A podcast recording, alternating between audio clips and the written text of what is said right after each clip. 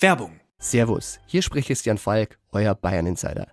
Im Bild-Podcast Bayern Insider gibt's die heißesten Gerüchte rund um den FC Bayern jeden Freitag.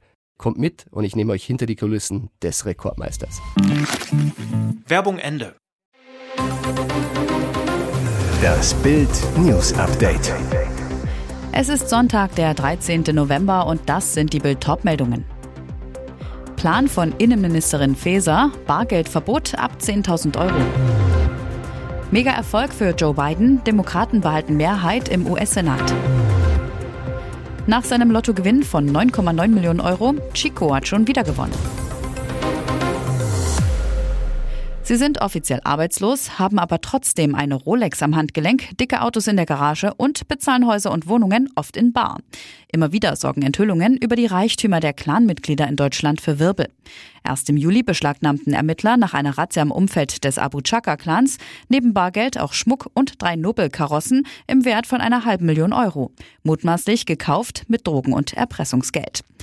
Wenn es nach Innenministerin Nancy Faeser geht, ist damit demnächst Schluss.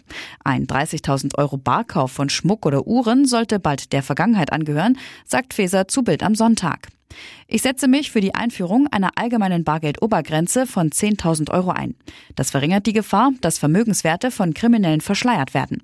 Faeser will dies gesetzlich regeln, am besten europaweit. Geschäfte ab 10.000 Euro müssten dann elektronisch und damit für die Behörden nachvollziehbar abgewickelt werden. So soll verhindert oder zumindest deutlich erschwert werden, dass illegal erworbenes Geld in Deutschland gewaschen werden kann. Faeser geht es darum, kriminelle Strukturen zu zerschlagen und deren Einnahmen konsequent zu entziehen. Bei den Kongresswahlen in den USA haben die Demokraten von Präsident Joe Biden ihre Mehrheit im Senat verteidigt. Sie konnten im Bundesstaat Nevada einen hart umkämpften Senatssitz halten. Hier wurde die demokratische Senatorin Catherine Cortez Masto im Amt bestätigt, wie die US-Fernsehsender CNN, NBC und CBS auf Grundlage von Stimmenauszählung meldeten.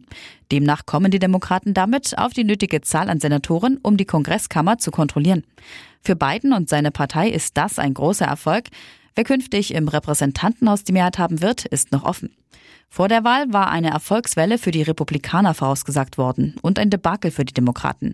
Beides blieb aus, die Demokraten schnitten deutlich stärker ab als erwartet. Die Auszählung der Stimmen in Nevada hatte sich wegen eines extrem knappen Rennens zwischen den beiden Kontrahenten und wegen wahlrechtlicher Besonderheiten in dem Bundesstaat lange hingezogen. Damit kommen die Demokraten nun auf 50 von 100 Sitzen in der Kammer. Selbst wenn noch ein Rennen um einen Senatssitz in Georgia offen ist, ist ihnen die Senatsmehrheit bereits sicher. Hintergrund, die demokratische Vizepräsidentin Kamala Harris, die gleichzeitig Präsidentin des Senats ist, darf in einer Pattsituation mit abstimmen. Mysteriöses Todesdrama um Krankenschwester, Mord beim Bestatter. Unser Schmerz ist nichts im Vergleich zu dem Schmerz, den du erleiden musstest. Auf der Internetseite eines Bestatters aus Warendorf im Münsterland versuchen Angehörige ihre Trauer über den gewaltsamen Tod von Johanna K. in Worte zu fassen. Die junge Krankenschwester ist im Haus des Bestattungsunternehmens ermordet worden. Nach Bild am Sonntag Informationen fanden die Ermittler am Tatort Hinweise auf ein Sexualverbrechen. In der Wohnung, die in einer ruhigen Sackgasse liegt, muss es zu einem Kampf gekommen sein. Sowohl im Hausflur als auch in der Wohnung sicherten Ermittler Blutspuren. Öffnete Johanna ihrem Killer selbst die Tür? Kannten sich Täter und Opfer? Davon geht die Polizei nach Bild am Sonntag Informationen aus. Man konzentriere sich auf eine Beziehungstat, heißt es. Johanna K. muss dem Killer die Tür geöffnet haben. Schnell ist klar, der Killer hat ein Sweatshirt, die Geldbörse und das Handy von Johanna mitgenommen. Aber warum? Hat er Angst, dass ihn das Handy verraten könnte? Schnell wird das Handy geortet. Die Habseligkeiten des Opfers wurden am Baggersee gefunden. Mit Suchhunden und einer Drohne hatte man die Umgebung abgesucht. Wie Bild am Sonntag erfuhr, gehen die Ermittler davon aus, dass der Täter die Sachen dort entsorgen wollte, dann aus ungeklärten Gründen panisch wurde und flüchtete. Die Beweisstücke werden jetzt ausgewertet und auf DNA-Anhaftungen geprüft. Das Spurenbild sei aufwendig, so ein Ermittler. Vergangene Woche verkündete er es stolz in Bild am Sonntag. Sechs Zahlen machten aus Kranführer Chico Ende September einen Ferrari-Fahrer mit einem 9,9 Millionen Bankkonto. Und jetzt, nach dem Megagewinn, hat Kürsat Y schon wieder am Lotto gewonnen. Diesmal waren es 1700 Euro, aber ich habe auch wieder viel Geld für Scheine ausgegeben. Ich kann es nicht lassen, das macht mir einfach zu viel Spaß, sagt der Türke aus der Dortmunder Nordstadt zu Bild am Sonntag. Doch was ist sein Glücksgeheimnis? Früher habe ich immer auf die gleichen Zahlen gesetzt, sagt Kürsat Y. Doch damit hatte ich Pech. zweimal vier richtige, das war in fünf Jahren alles. Seinen damaligen Tipp kritzelt er dem BAMS-Reporter auf den Blog 1, 3, 5, 7, 10, 49. Die ungewöhnlich vielen niedrigen Zahlen haben einen kuriosen Grund. Als Kinder sind wir in der Türkei immer durch unser Dorf Geycik gelaufen und haben gerufen 3, 5, 7, 10, Geycik Champion. Auf Türkisch reimt sich das, erklärt der Glücksprinz. Seit gut zehn Jahren setzt er auf Zufallszahlen, Quicktip und Systemscheine, gibt dafür Tausende von Euro aus. Damit vergrößert man die Chancen auf einen sogenannten Kapitalgewinn deutlich. Aber egal wie man tippt, wenn das Glück dich treffen will, dann trifft es dich. Mich hat es getroffen, weil ich so verdammt hartnäckig daran geglaubt habe. Und jetzt weitere wichtige Meldungen des Tages vom Bild Newsdesk.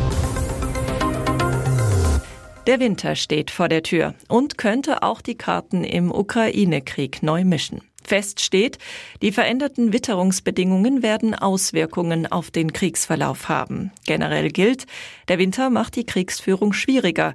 Das gilt sowohl für Russland als auch für die Ukraine. Lange Zeit gingen westliche Diplomaten daher davon aus, dass es deshalb zu einem vorübergehenden Waffenstillstand kommen könnte. Doch ist dieses Szenario angesichts des jüngsten Kriegsverlaufs überhaupt wahrscheinlich?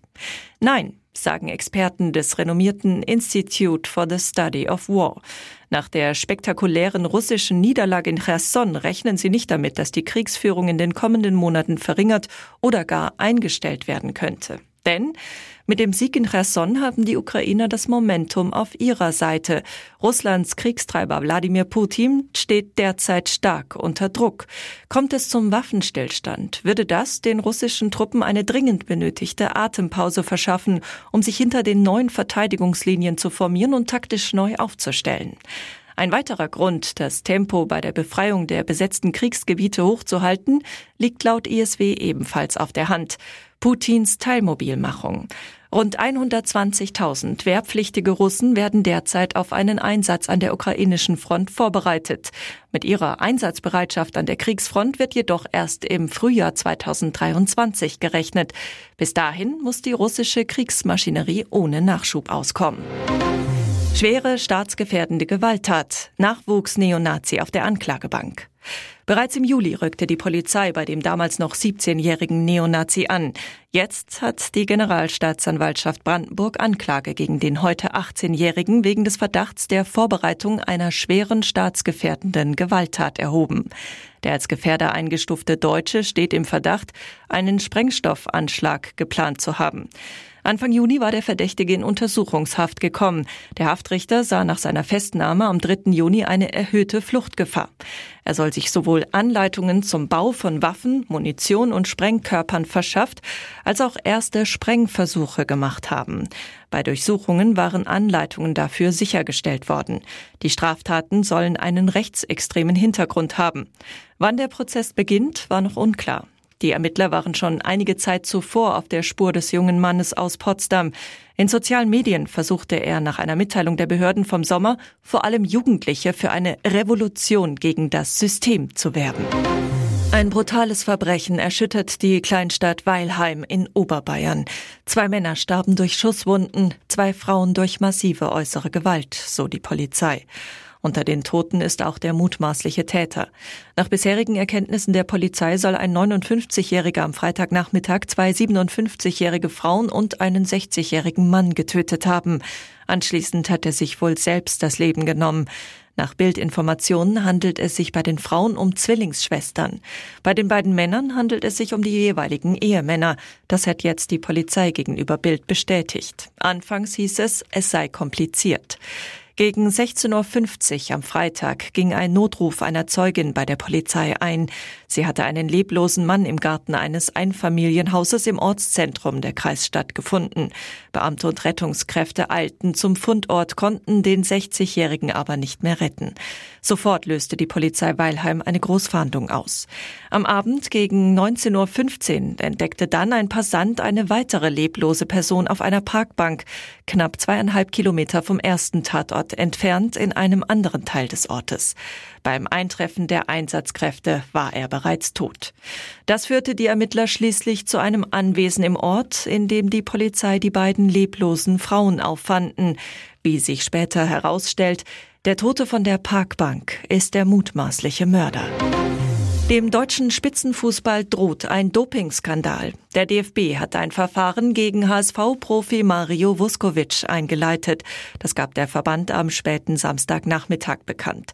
In dem Statement heißt es, beim Spieler Mario Vuskovic vom Hamburger SV wurde im Rahmen einer von der nationalen Anti-Doping-Agentur durchgeführten Trainingskontrolle die Substanz Erythropoetin, kurz EPO, festgestellt. Heißt, Vuskovic soll die Tour de France Droge genommen haben.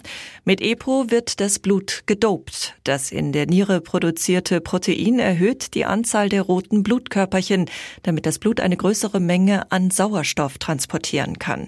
Das wiederum steigert die Leistungsfähigkeit.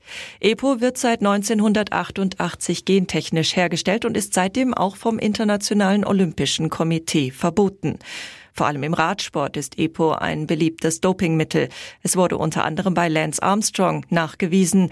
Dem US-Amerikaner wurden daraufhin alle seine sieben Toursiege aberkannt. Die Anti-Doping-Kommission des DFB hat den HSV-Profi informiert, dass er eine zweite Probe, die sogenannte B-Probe, öffnen darf. Zudem muss der Kroate eine Stellungnahme abgeben. Nach dem Eingang der Stellungnahme wird der DFB über das weitere Vorgehen entscheiden. Klar ist schon jetzt, Vuskovic darf vorerst nicht mehr spielen. Weitere spannende Nachrichten, Interviews, Live-Schalten und Hintergründe hört ihr mit Bild TV Audio. Unser Fernsehsignal gibt es als Stream zum Hören über TuneIn und die TuneIn-App auf mehr als 200 Plattformen, Smart Speakern und vernetzten Geräten.